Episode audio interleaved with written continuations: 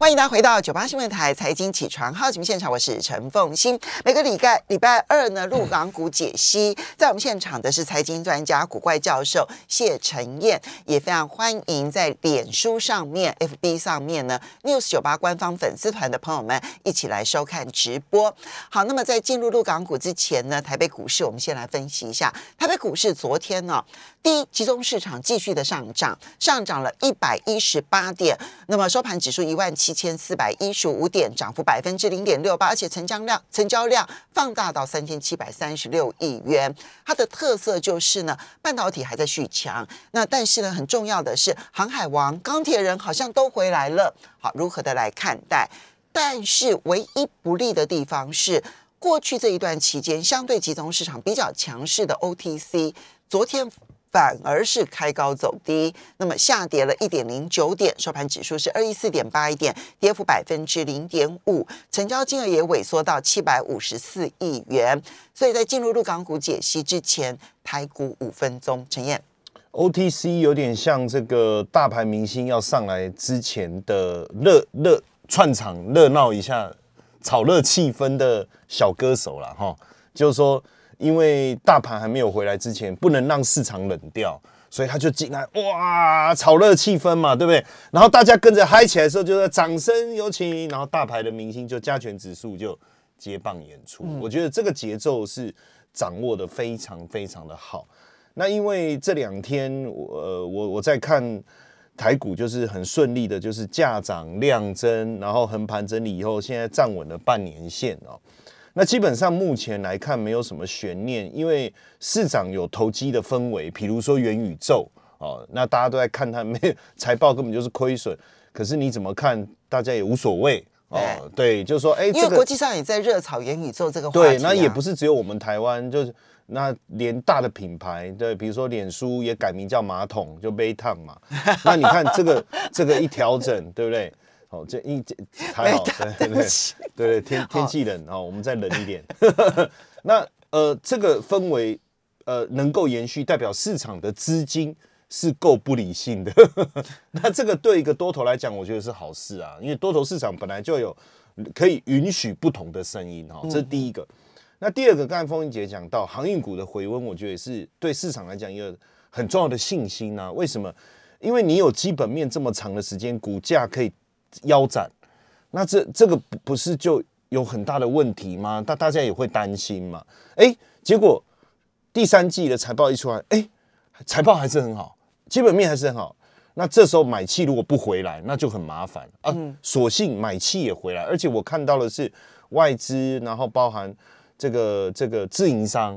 啊，因为自营商其实对绩效的要求是比较高，他愿意在这个地方开始去承接，代表他们有一定的敏感度。哦，那。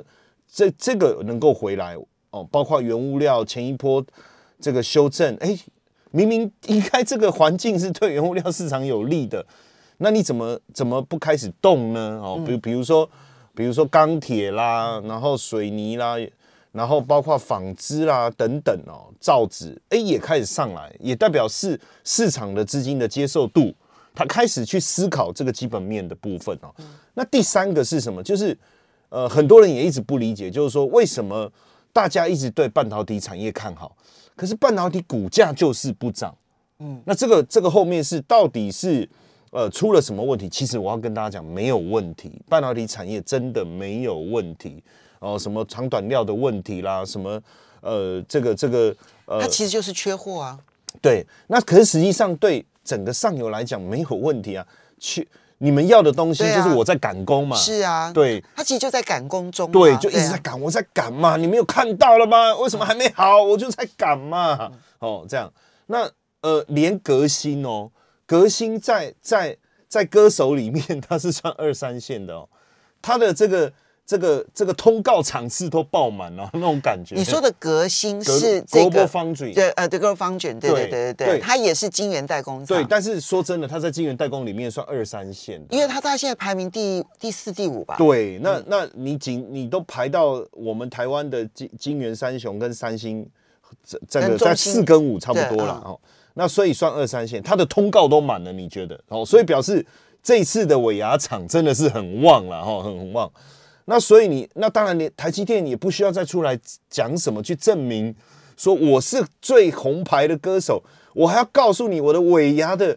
街道已经我都不是不想接了吗？这种感觉了哈，我我觉得是这个氛围。那所以看到呃半导体回来，我我我们当然大大家也就心情也就抵定下来。所以，我我觉得现在对台股来讲，我不能讲无风无雨，因为通膨确实是一个问题哈。对。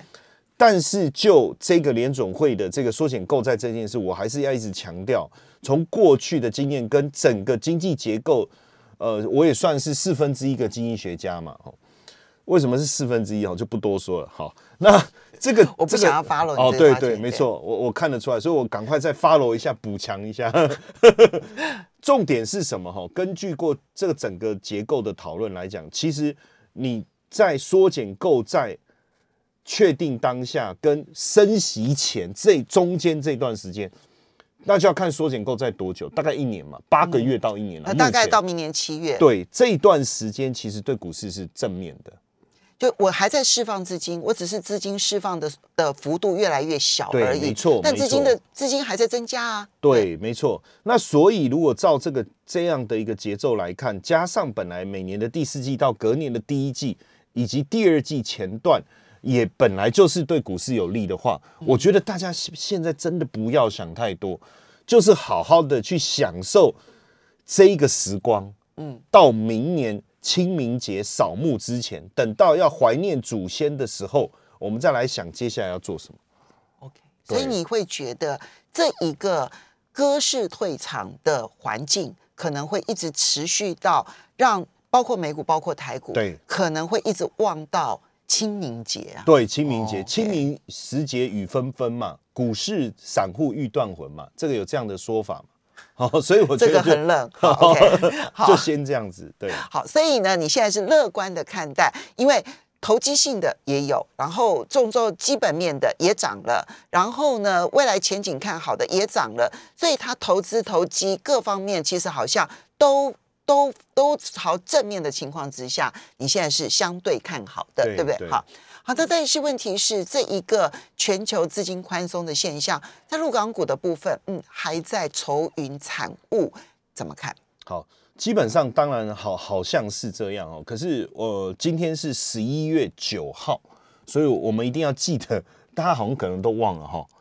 十一月九号，就一一一一，对，你知道。对，我一直在努力想十一月九号没什么啊，我会往前数，对，一一一一，对，这个这个很可怕的，这个这个过去往年不要讲什么十一月九号了，哎，我承认一下哈，我订购车里头其实是已经有一些商品了，我是等对十一一要结账是不是？哦，好，其实我觉得今年这个氛围这样看是也是对的啦哈，因为毕竟呃，其实去年的双十一是非常非常热闹的哈，哇，各种。这个庆祝行情准备要来抢购，可是今年为什么没有这么强的感受？两个原因，我跟大家讲哈。第一个原因是，过去双十一的主角前一段时间被抓起来吊打，所以他这一次，我觉得他不敢太大力。大家觉得，这是我我我我还在讲，这是大家觉得，我等一下会解释。然后还有一个原因，是因为其实呃呃。这一波今年上半年的疫情，我想，呃，还是有一些影响。应该是说，大家在家里也也好像也消费的有一定的程度了，所以这种双十一在也想要购物的这种氛围，其实呃没有那么强烈哦。当然，整个指数哦，比如说刚才凤姐，我对不起，我刚才应该先回答一下。其实不论是从恒生国企，为什么我觉得指数面，我觉得不用再多谈，因为。其实整体的一个状态都没有什么太大的改变，所以我说啊，其实好像也不用多谈，大概就是在这种筑底的过程，慢慢的稳定下来哈。但是有这里面为什么我特别要讲哦？因为最近呃，因为我我开始在，因为我我前几天也在想一件事情，为什么这次双十一我好像没有那个氛围？嗯，过去因为为什么我讲氛围的意思是，以前我们网页打开。哦，就一堆的那种。对对对对，我讲的氛围不是，不就就其实就是网页媒体，呃，因为我铺天盖地的这样子，要叫你一定要去，没错，对，买东西买东西买东西。而且大家也知道，我我也算是一个财经专家嘛，我我上很多的媒体，除了我们 news 酒吧以外，也也那那过去大家都会找我一直谈双十一，今年都没有。哎，哎，我想要奇怪，哎，怎么一回事这样子？那我我很认真的去查了一下，发现，哎，其实从十月二十号开始，京东跟阿里巴巴就天猫啊，其实已经开始铺天盖地的各种活动已经上来了哦。那而且呢，呃，十一月一号这一天，他们的就前面十月二十号，他也开始预热了，也开始预热。我我觉得可能是今年大家对这个议题比较没有兴趣，但是他们的活动开始在跑。那我就看了一下数字，我也很讶异，因为他十一月一号开跑的第一个小时，因为他这一次也做了非常多的直播，因为他们这一次做了，所以你要告诉大家，现在不是关心一一一，可能关心整个十一月吗？我们休息一下，马上回来。欢迎大家回到九八新闻台财经起床号节目现场，我是陈凤欣。每个礼拜二入港股解析，在我们现场的是财经专家古怪教授谢晨燕，也非常欢迎脸书 news 九八官方粉丝团的朋友们一起来收看直播。好，陈燕，刚刚我们提到就是一一一一，其实看起来好像确实没有那一种铺天盖地的要你消费的这个氛围，就。这个铺天盖地指的是说啊，新闻媒体也要报道，然后呢，你打开了所有的网页，好像所有的广告就铺天盖地的来，一直跳出来啊。